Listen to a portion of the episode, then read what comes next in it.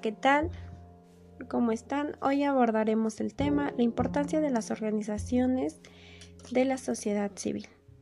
Bueno, principalmente el fortalecimiento y subestimiento de, las, de nuestras instituciones democráticas están indiscutiblemente vinculadas a la existencia de la sociedad civil organizada, que a través de los años han sido a buenas medidas.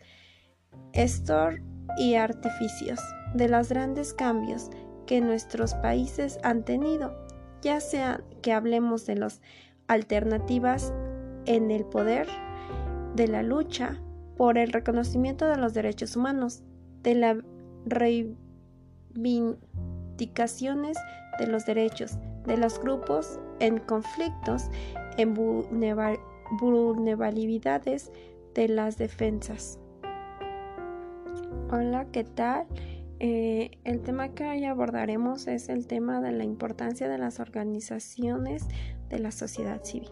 Bueno, principalmente en este tema eh, abordamos lo que es el fortalecimiento y subestimiento de nuestras instituciones democráticas, esta ineluctablemente vinculadas a la existencia de la sociedad civil organizada, que a través de los años han sido en buenas medidas motor y artífice de los grandes cambios que nuestro país han tenido, ya sea que hablemos de las alternativas en el poder de los lugares por el reconocimiento de los derechos humanos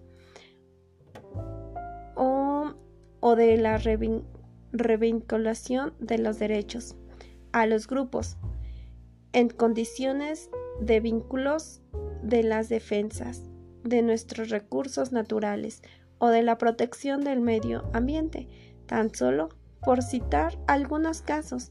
Es claro que no podríamos entender ni explicar el estado actual del caso, sin considerar la revelación tarea que las y los luchadores de la sociedad los colectivos y las organizaciones civiles han tenido.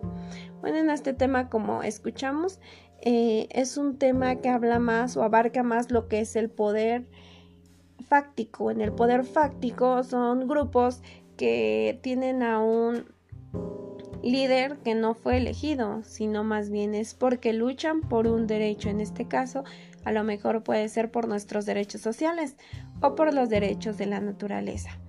También lo que es el impacto de los movimientos sociales eh, es, es como la organización de la sociedad civil.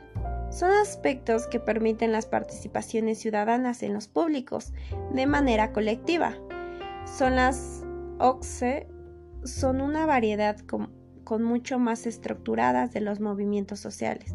Están existentes a lo largo de toda la historia y de muchas cosas han sido detonadas de revolución histórica que conducen a derrocamientos del poder relaborativo de la Constitución o inclusive separación de los estados.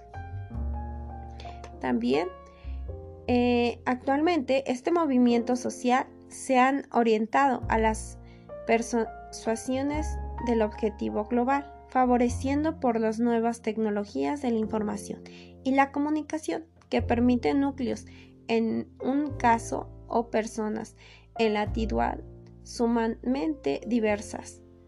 Un ejemplo de estas utilizadas son los movimientos feministas, el movimiento ambiental y más recientes, el movimiento alterna globalizadas, Así como lo escuchamos, este estas organizaciones son movimientos que quieren eh, respetar, eh, como lo mencionaba anteriormente. Y creo que es, podría ser un ejemplo en este caso que es el poder fáctico, ¿no? Son organizaciones de grupos de personas que realmente su líder no fue elegido por nadie, pero tienen un poder fáctico donde también se tienen que respetar y hacer caso.